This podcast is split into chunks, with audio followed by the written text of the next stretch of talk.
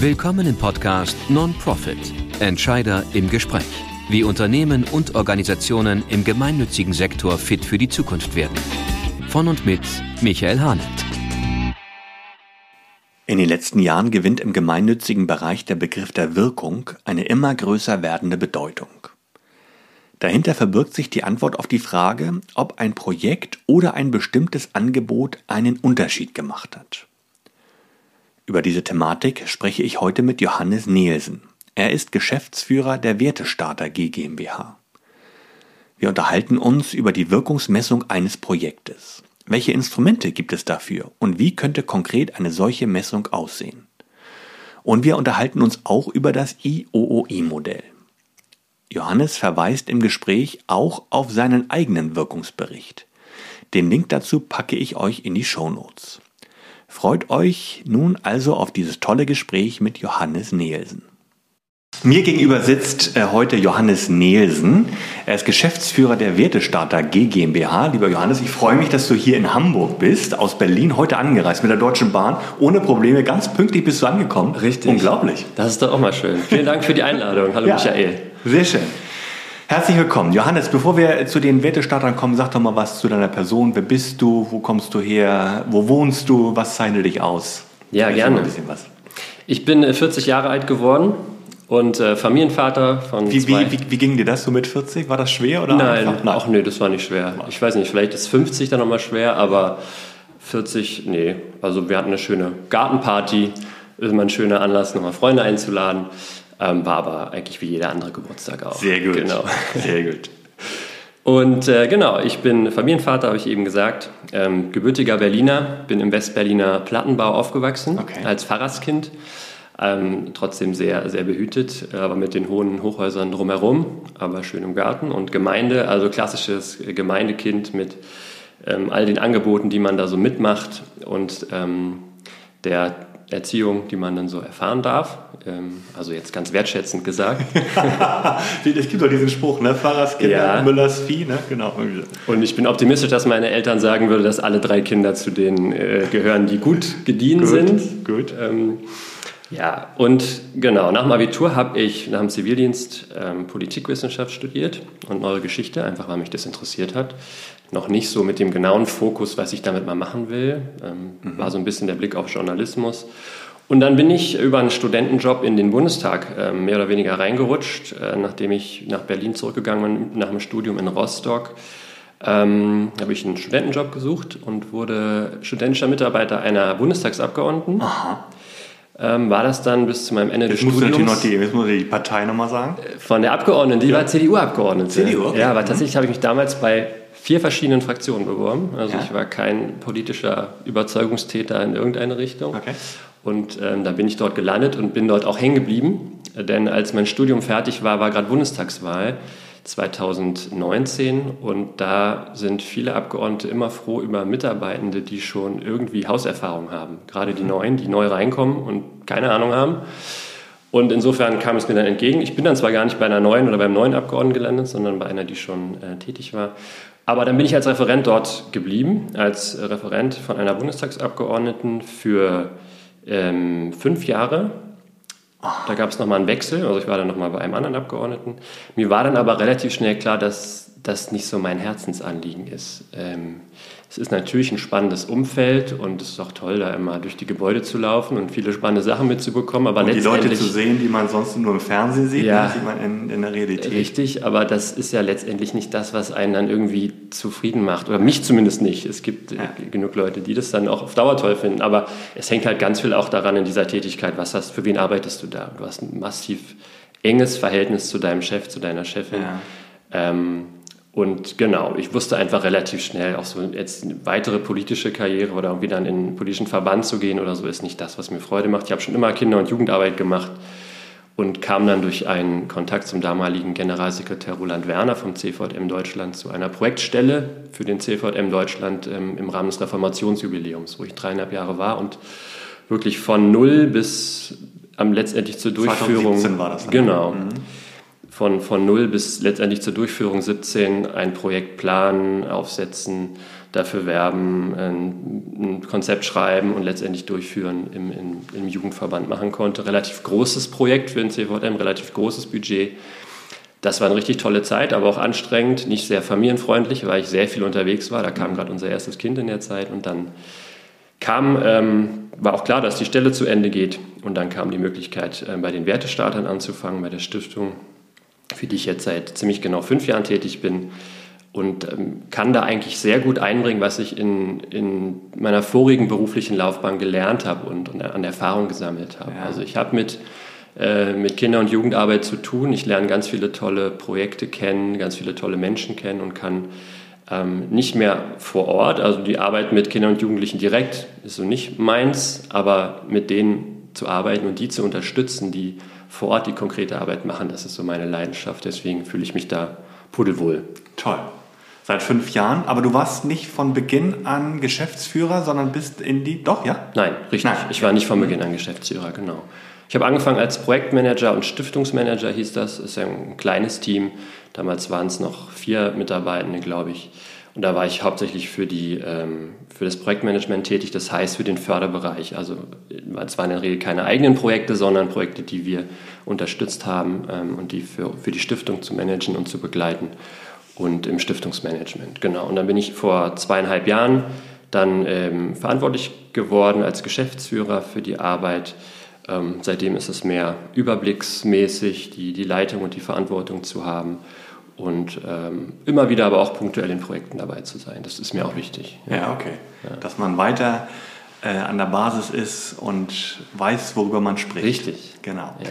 Aber dann, äh, jetzt ist der Name ja schon mehrfach gefallen, Wertestarter. Sag mal, was, äh, was ist die Wertestarter GmbH? Was, welche Ziele habt ihr euch gesetzt? Ja. Also äh, die Wertestarter sind im Grunde genommen zwei Organisationen. Wir sind eine Stiftung und die Stiftung hat eine hundertprozentige Tochter, die eine GmbH ist. Okay.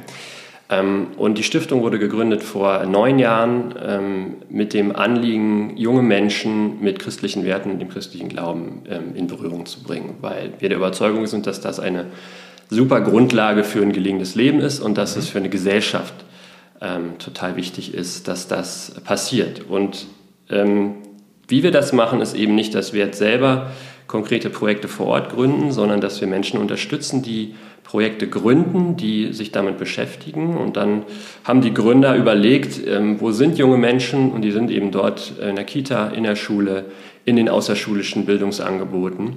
Und ähm, deswegen sind das unsere Einsatzgebiete. Also wir unterstützen Menschen, die christliche Kitas gründen, die christliche Schulen gründen und die im Bereich außerschulische Jugendbildung, Sozialarbeit äh, Projekte gründen und durchführen um junge Menschen zu erreichen. Und der, vierte Bereich ist sozusagen übergreifend, ist die äh, Qualifizierung und Förderung von Mitarbeitenden, die in diesem Bereich tätig sind. In der Regel Pädagogen, Theologen oder Leute, die was gründen. Ja. Ah ja, okay. Aber schon der Fokus auch auf den christlichen Bereich oder habt ihr, habt ihr auch andere Projekte, ja. die ihr unterstützt? Nein, unser Fokus ist auf den christlichen Bereich. Es gibt, ähm, ich glaube, über 20.000 Stiftungen in Deutschland, unzählige Förderprogramme. Insofern ist es auch immer gut, wenn man auch einen Fokus hat in dem, was man ja. tut. Ähm, und unsere Mittel sind ja auch nicht unendlich. Deswegen ist es gut, da einen Fokus zu haben, auch wenn wir anderes auch gut finden. Aber unser Fokus ist schon auf christlichen Projekten. Ja. Okay. Kannst du denn mal ein Beispiel nennen für, so ein, für, für ein Projekt, was ihr begleitet habt? Ja, äh, gerne. Also ein, eins meiner Lieblingsprojekte zum Beispiel ist die Villa Wertvoll in Magdeburg. Ähm, ein Verein, kleiner Verein, der sich vor vielen Jahren schon gegründet hat. Ähm, dann sind Leute nach Magdeburg gezogen von, von verschiedenen Teilen in Deutschland, wollten was für Kinder und Jugendliche machen mit dem Schwerpunkt ähm, Theater und Musik um einfach Kindern zu sagen, hey, du kannst was, du bist was wert, du kannst was richtig auf die Beine stellen, auf die Bühne bringen. Und ich weiß noch, weil wir ganz von relativ am Anfang mit dabei waren, ich glaube, das zeichnet uns auch so ein bisschen aus, dass wir Leute am, am, Anfang, wenn vielleicht noch nicht so viel sichtbar ist, wenn es schwer ist, auch schon andere zu überzeugen, dass wir sie von Anfang an ermutigen und an ihrer Seite stehen und an sie glauben. Ich stand in diesem leeren Haus, wo noch nichts zu sehen war und war jetzt neulich wieder da und habe da, ja, weiß ich nicht, 50, 60, 70 Kinder rumspringen sehen, über zehn Mitarbeitende, wo einfach ganz viele tolle Sachen entstanden sind, wo Kinder eben das zum ersten Mal hören, hey, du kannst was, du bist wertvoll, die das zu Hause nie gehört haben, mhm. Ähm, wo Schulklassen hinkommen für Workshops. Das ist so ein Beispiel.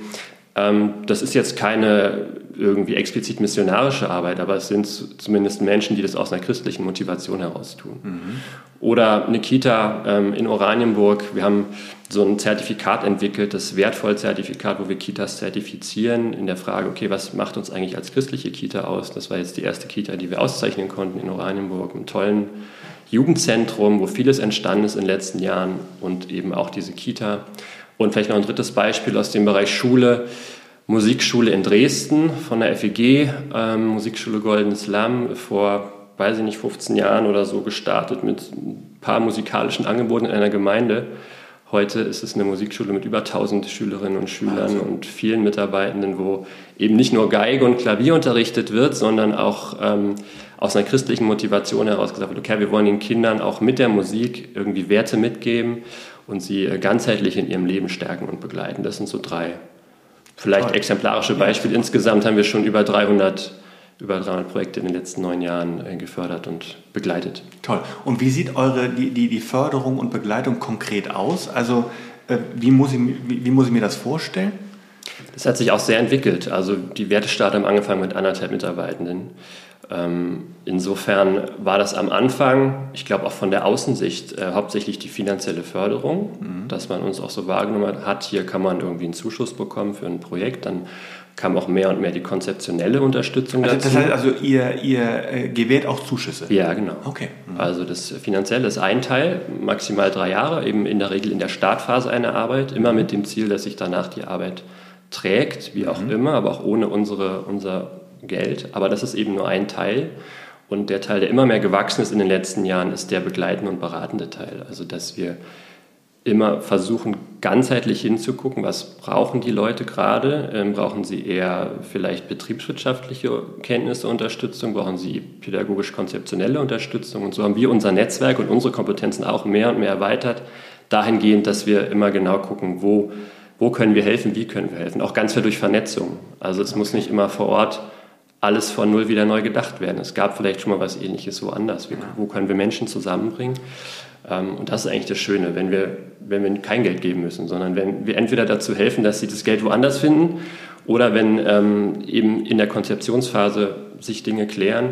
Oft ist das Geld das Erste, woran die Leute denken. Ich möchte was starten, jetzt brauche ich so und so viel Geld. Aber wenn man dann hinguckt, dann merkt man oft von außen, okay, da fehlt vielleicht noch was und da fehlt vielleicht noch was und lass uns doch da nochmal zusammen raufgucken. Okay. Genau, also dann wird es wahrscheinlich auch so die ganze Grundlagenarbeit sein. Das heißt also, es wird dann wahrscheinlich auch noch ein Businessplan erstellt werden müssen, ja. eine Berechnung der, der künftigen Einnahmen und Ausgaben, sowas alles, äh, das gehört dann mit zu, eurem, zu, zu euren Dienstleistungen. Genau. Hilfe bei der Erstellung dieser Unterlagen. Ne? Richtig, also Hilfe zur Selbsthilfe würde ich sagen. Wir schreiben mhm. das jetzt nicht für jemand anderen, aber gerade wenn du, weil du das Stichwort Businessplan nennst, das ist eben oft der Bereich, der bei den Leuten, mit denen wir zu tun haben, eher unterbelichtet ist, weil, wie ich mhm. gesagt habe, Pädagogen, Theologen vielleicht eher aus dem Bereich soziale Arbeit, Theologie und die starten was und dann ähm, ist der Bereich eben eher unterbelichtet. War vielleicht bei uns in der Stiftung auch erst, weil wir auch aus dem anderen Bereich kommen. Und jetzt haben wir zum Beispiel zwei äh, Menschen, für die ich super dankbar bin. Äh, die sind im Vorruhestand gegangen mit 60, Ende 50, kommen aus der Wirtschaft, sind Controller und äh, wollen sich jetzt aber noch engagieren und mhm. wollen sich, ähm, sind auch Christen, sind in ihrer Gemeinde vor Ort engagiert und beraten jetzt Projekte genau in den Bereichen, ähm, gucken, gucken damit drauf, ähm, arbeiten mit so Sachen wie so einer Business Model Canvas oder so auf den gemeinnützigen Bereich übertragen. Also das ist für uns gerade auch ganz spannend in den letzten Jahren zu sehen, wo kann der gemeinnützige Bereich von solchen Methoden und Instrumenten, die mhm. vielleicht eher in der Wirtschaft oder auch im Start-up-Bereich gang und gäbe sind in, in, in den letzten Jahren, auch lernen. Das hat auch seine Grenzen, aber äh, total spannend darüber nachzudenken und zu gucken, welche Methoden und Modelle kann man übertragen. Ja, sehr interessant. Du hast es ja gerade gesagt, ihr gebt auch euer eigenes Geld und man gibt ja eigentlich nur gern sein Geld, wenn ich auch weiß, damit passiert etwas Gutes, dann passiert auch etwas Nachhaltiges. Und ich bin ja auf dich überhaupt erst aufmerksam geworden durch euren äh, Newsletter, den ihr verschickt. Und daraus will ich mal zitieren. Da hast du geschrieben, in den letzten Jahren spricht man im gemeinnützigen Bereich immer mehr von dem Begriff der Wirkung. Dahinter verbirgt sich die Frage nach Sicht und messbaren Auswirkungen für die jeweiligen Zielgruppen und deren Umfeld. Also die Antwort auf die Frage, ob ein Projekt oder ein bestimmtes Angebot einen Unterschied gemacht hat. Denn nur weil ein Angebot stattgefunden hat, hat es noch nicht automatisch eine Wirkung erzielt. Also diese, diese Wirkungsmessung, das, die, das ist ja in, in aller Munde und ich glaube, das ist in, im, im For-Profit-Bereich ja durchaus üblich, ne, dass man fragt ja, was, äh, was für eine Rendite in dem Fall bekomme ich aus einem Investment. Mhm. Im Non-Profit-Bereich ist das, glaube ich, erst in den letzten Jahren, kann man so sagen, erst aufgekommen. Mhm. Was würdest du sagen, warum, warum wird das auch im Non-Profit-Bereich, im gemeinnützigen Bereich immer wichtiger? Na, ich würde sagen, es war schon immer wichtig. Ja. Aber die Aufmerksamkeit war nicht da, wie du es okay. eben gesagt hast. Das stimmt. Ähm, also, ich fange mal vielleicht auf, aus meiner praktischen Erfahrung aus der Stiftung an. Wenn wir Projektanträge oder auch Abschlussberichte am Ende lesen und nach der Wirkung fragen, dann passiert eben ganz oft das, was, was du eben zitiert hast aus unserem Newsletter. Dann wird erzählt, ähm, das Angebot hat stattgefunden. Also wir haben es erfolgreich aufgebaut, es hat stattgefunden, vielleicht noch so und so viele Leute waren da. Mhm.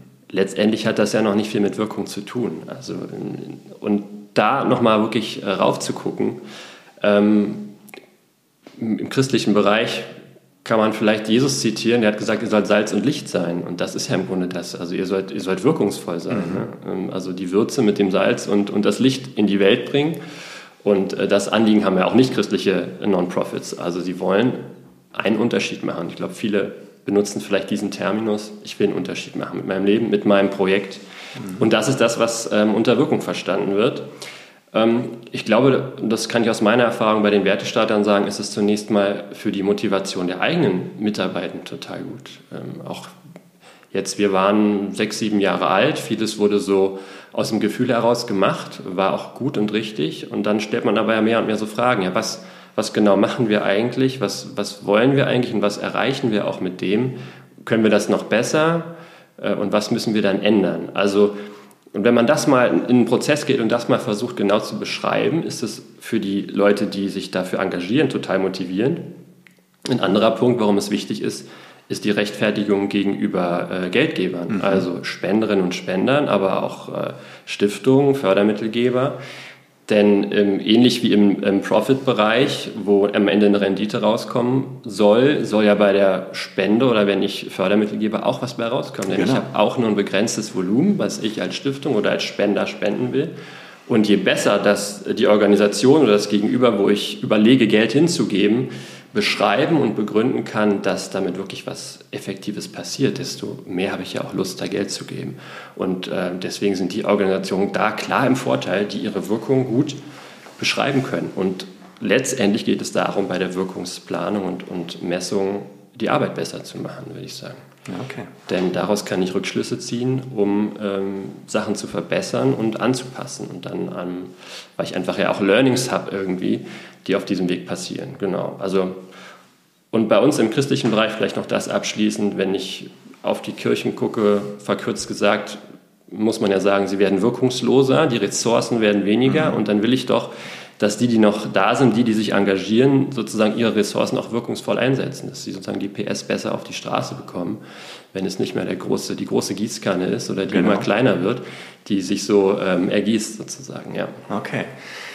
Interessant. So, und äh, wie funktioniert das denn jetzt genau mit der, mit der Wirkungsmessung? Also du hast schon so ein paar Sachen gesagt. Mhm. Also äh, wichtig ist nachher, dass man auch mal eine Auswertung macht, aber das ist ja am, am Ende. Ja, ja, ja. Ne? Wie, wie äh, funktioniert das genau mit der Wirkungsmessung? Ja. Oder wie macht ihr das? Ja. Also da gibt es natürlich viele unterschiedliche Modelle. Ich finde immer den, äh, den, der Klassiker und gut zum Einstieg ist das Modell von Fineo, weil es auch einfach sehr gut beschrieben ist. Ähm, und die haben gesagt, im Grunde, es gibt drei, drei Phasen. Das Planen, das Analysieren und dann das Verbessern. Und ich finde allein schon die Wirkungsplanung unheimlich wichtig und unheimlich bereichernd an sich schon, auch wenn man jetzt mhm. keine große Messung machen kann. Das, das ist immer wichtig. Ne? Also ja. ihr plant nicht ein Vorhaben, sondern ihr plant die Wirkung. Genau. Und wenn ich ein Vorhaben plane, muss ich die Wirkung mitplanen. Mhm. Also das heißt, dass ich überlege, äh, die erste Frage ist immer, was also wer ist meine Zielgruppe und was ist das Problem der Zielgruppe oder was ist ein Bedürfnis der Zielgruppe, was ich mit meinem Angebot stille. Wenn ich weder ein Problem löse noch ein Bedürfnis äh, befriedige, würde ich jetzt mal behaupten, ist das ein wirkungsloses Projekt. Mhm. Ähm, das ist die erste Frage. Und dann überlege ich, was sind meine Instrumente und meine Maßnahmen, damit ich das erreichen kann. Also das ist die Wirkungsplanung. Im Grunde ist es erstmal wie so eine Behauptung aufstellen. Also ich sage, das ist ein Problem und das ist eine mögliche Lösung und, und wir, wir geben einen Baustein oder das sind die Maßnahmen, die zu dieser Lösung beitragen.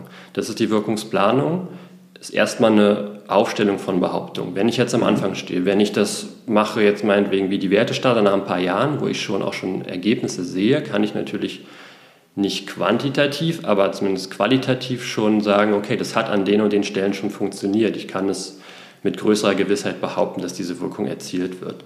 Ähm, aber wir stehen jetzt als Wertestarter zum Beispiel eigentlich auch erst an dem Punkt, dass wir es geplant haben und ähm, schon gewisse Ergebnisse sehen, aber eine Wirkungsanalyse, das ist dann nochmal ein zweiter Schritt. Aber ich will ganz bewusst Mut machen, äh, dass man jetzt nicht sagt, okay, jeder muss jetzt hier professionell in die Wirkungsanalyse gehen, weil das natürlich äh, teilweise sehr kompliziert ist. Mhm. Und bewusst sagen, allein die Wirkungsplanung und dass ich mir Gedanken darum mache, hat schon einen großen Mehrwert. Ich habe auch gelesen, und das hast du in dem Newsletter ja auch äh, nochmal zum Ausdruck gebracht, es gibt ja auch die IOO I-Methode.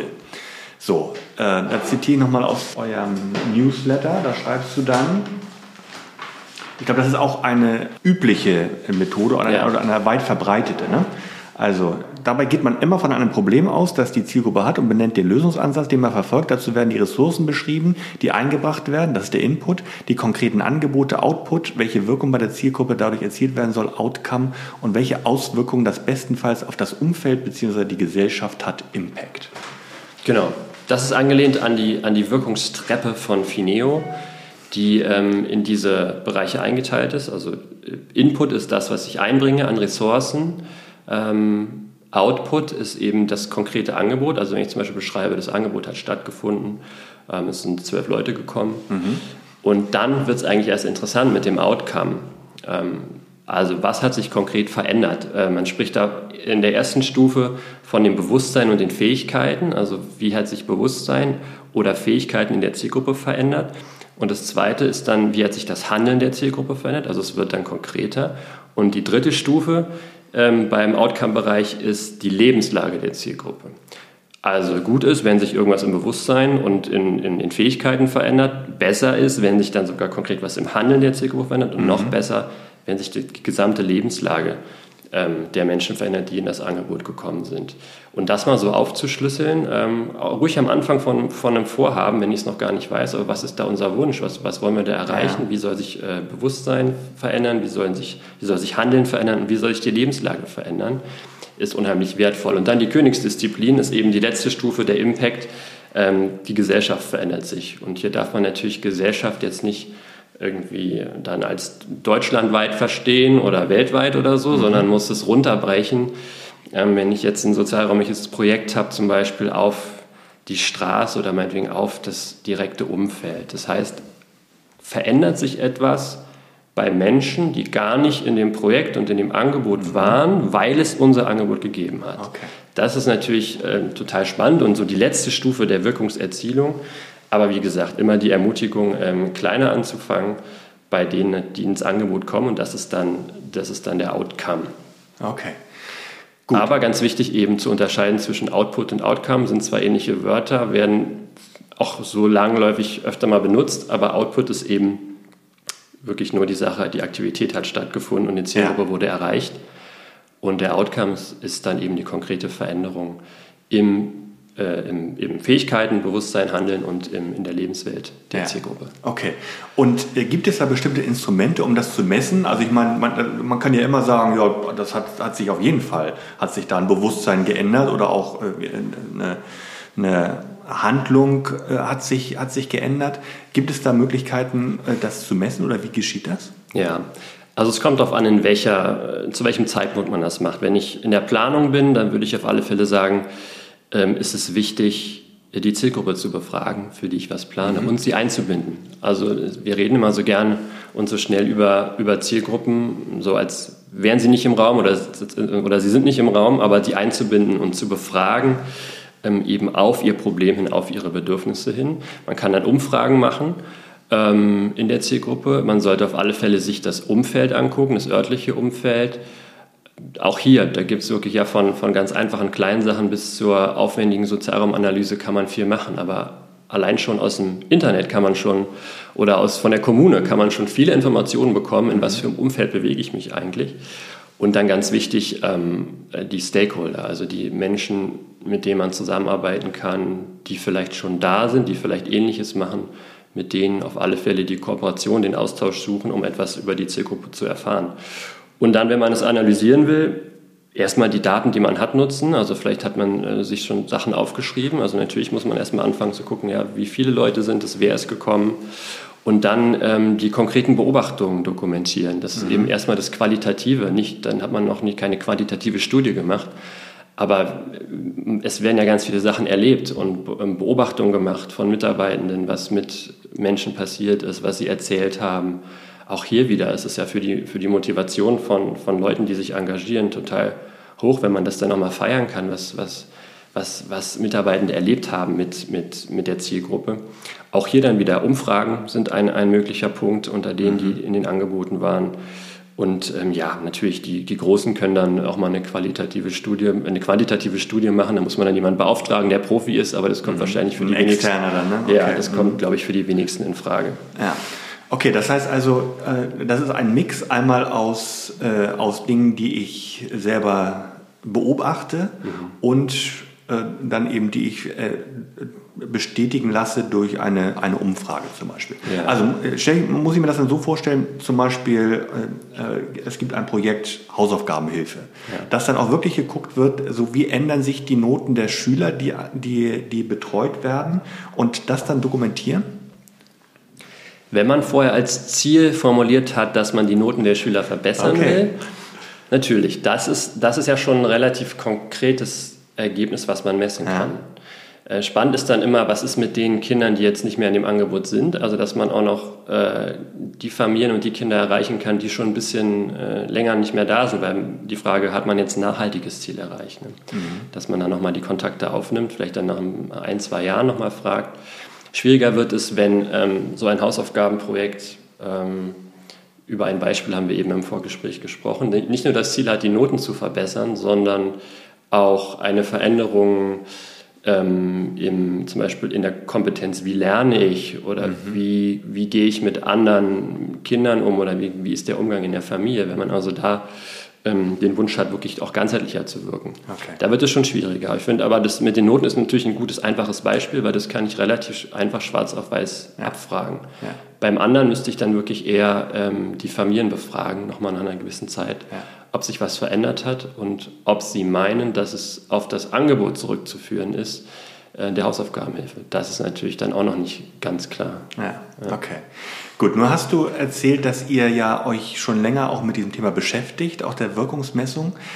Ähm, kannst, du, kannst du da mal ein Beispiel nennen aus eurer Praxis, wo ihr, wo ihr äh, diese Systeme mal angewandt habt? Genau, also wir haben uns im letzten Jahr 2022 sehr intensiv mit der Frage beschäftigt, was äh, eigentlich die Wertestarter für eine Wirkung erzielen. Und ähm, wir haben so ein bisschen die Schwierigkeit, dass so der Impact, der letzte Impact, den wir erreichen wollen, ist bei den Kindern und Jugendlichen. Aber wir arbeiten gar nicht direkt mit den Kindern und Jugendlichen zusammen, sondern eben mit mhm. den Mitarbeitenden, die nochmal dazwischen stehen. Aber letztendlich haben wir dann beschrieben, ähm, was, ist, was wir erreichen wollen als Impact, nämlich dass Kinder und Jugendliche ähm, starke Persönlichkeiten werden, christliche Werte leben, ihr Umfeld positiv beeinflussen und einfach ähm, Gesellschaft positiv prägen. Das ist sozusagen das Ziel, was erreicht werden soll. Und dem gegenüber, was für ein Problem oder Bedürfnis steht dem eigentlich gegenüber? Da haben wir dann auch erstmal sehr viele Sachen aufgeschrieben und dann gesagt, ähm, wir wollen es kondensieren und es muss knapp sein und es sollen nur Sachen dort in unserer Wirkungslogik letztendlich Platz finden, die auch durch Studien belegt sind. Denn man kann ja auch hier viel behaupten, äh, christliche genau. Werte sind das Beste für Kinder und Jugendliche oder die und, Kinder und Jugendliche haben die und die Probleme. Und deswegen sind ähm, am Ende Sachen stehen geblieben, die auch durch Studien belegbar sind, nämlich ähm, eine steigende Orientierungslosigkeit und Verunsicherung bei jungen Menschen, unzureichend erfüllte Grundbedürfnisse und zunehmende Gewalt und Mobbing. Und dann ist unsere Wirkungsthese als Wertestarter, dass christliche Werte ähm, darauf eine Antwort geben können. Also dass äh, wir haben gesagt, wertebasierte Erfahrungsräume in christlichen Kitas, Schulen und Jugendarbeit wollen wir ermöglichen. Mhm.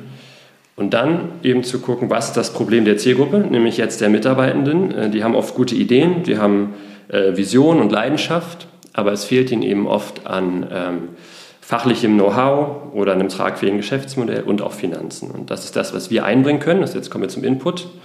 Ähm, wir unterstützen diese Mitarbeitenden, diese Start-ups mit unseren Ressourcen, Expertise und Erfahrung, ähm, Netzwerken, einem interdisziplin interdisziplinären Team aus Ehren- und Hauptamtlichen und finanziellen Mitteln. Und dann ähm, kommt der Output, das sind in diesem Fall unsere konkreten Angebote, unsere spezifische Förderung, Kompetenztraining, Beratung, Coaching, Anschubfinanzierung und Vernetzung. Und äh, der nächste Schritt ist der Outcome dass eben diese Mitarbeitenden ähm, Wertebewusstsein gewinnen, Charakterstärke, Zuversicht, Resilienz und dadurch solide und anpassungsfähige Konzepte entwickeln, eine stabile Finanzierung haben und Organisationen mit gesellschaftlicher Wertschätzung bekommen.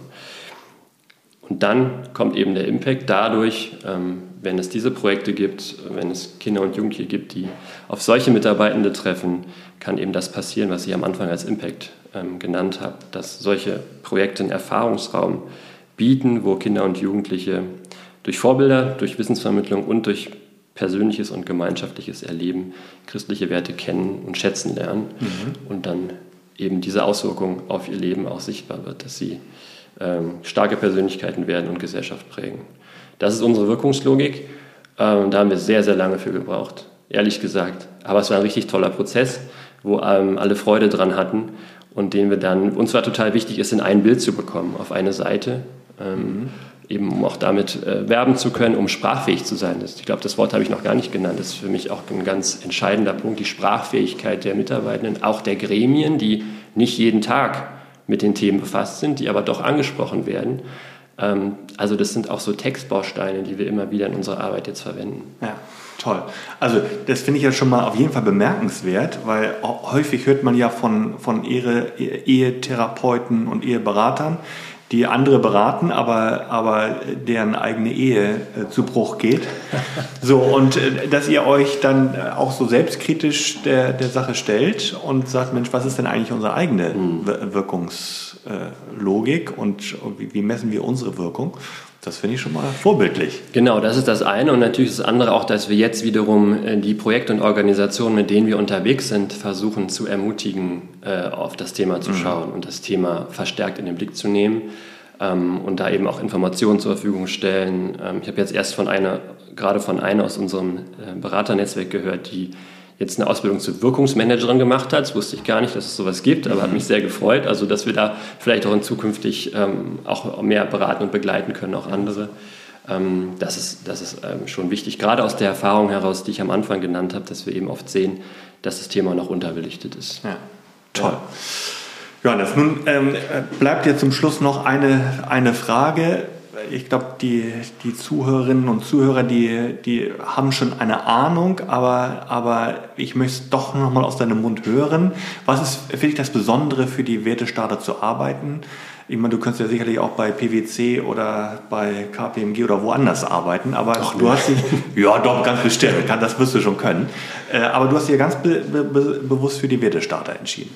Ja, also ganz persönlich, die Frage ist ja persönlich gestellt, kann ich sagen, weil äh, einfach meine Begabung und meine Erfahrung, das, was mir auf dem Herzen liegt, hier ähm, ich optimal umsetzen kann, weil ich viele tolle Menschen kennenlerne, viele tolle Projekte und diese unterstützen kann. Und das ist mir ein großes Herzensanliegen, ähm, Leute voranzubringen, die ähm, Kinder und Jugendliche unterstützen. Ich habe auch Kinder- und Jugendarbeit gemacht, viel, aber habe dann irgendwann gemerkt, ich bin nicht derjenige, der direkt mit dem Kind oder dem Jugendlichen arbeitet. Dazu fehlt mir da manchmal die Geduld und das Verständnis, glaube ich. Aber ich liebe es eben, Menschen zu unterstützen, die, die dort tätig sind.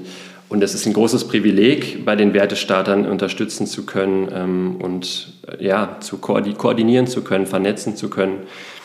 Und ähm, dann auch vor Ort zu sein und die Früchte zu sehen, wie ich es eben gesagt habe, bei der, bei der Villa Wertvoll in Magdeburg, das sind dann tolle Erlebnisse, wenn man erst in so einem leeren Haus steht und denkt, so was ja. soll hier irgendwie mal werden. Ja. Und dann ähm, eben die Wirkung, ähm, um damit nochmal vielleicht abzuschließen, die Wirkung wirklich auch sehen und erleben zu können, Geschichten zu hören, was ist mit Kindern und Jugendlichen passiert, was ist mit den Familien passiert. Und ich glaube, das ist für uns alle wichtig, immer so wieder Erfolgsgeschichten zu hören und zu sehen, ähm, dass die Arbeit Wirkung hat und Früchte trägt. Und das liebe ich bei der Arbeit, das liebe ich bei den Wertestartern und ja, freue mich jeden Tag darüber. Toll. Johannes, ich danke dir ganz herzlich, äh, dass du mich hier besucht hast. Ich danke dir für das Gespräch. Ich habe sehr, sehr viel gelernt, fand ich sehr erhellend. Herzlichen Dank dafür. Vielen Dank für die Einladung, hat mir Spaß gemacht. Sehr schön. Danke. Soweit mein Gespräch mit Johannes Nielsen. Ich freue mich weiterhin über Fragen und Feedback. Schreibt mir gern eine Mail an podcast.non-pro.fitch. Zum Schluss darf natürlich das Zitat nicht fehlen. Heute soll es nicht unbedingt zum Nachdenken, sondern eher zum Schmunzeln anregen. Er stammt diesmal von Robert Koch. Wenn ein Arzt hinter dem Sarg seines Patienten geht, so folgt manchmal tatsächlich die Ursache der Wirkung.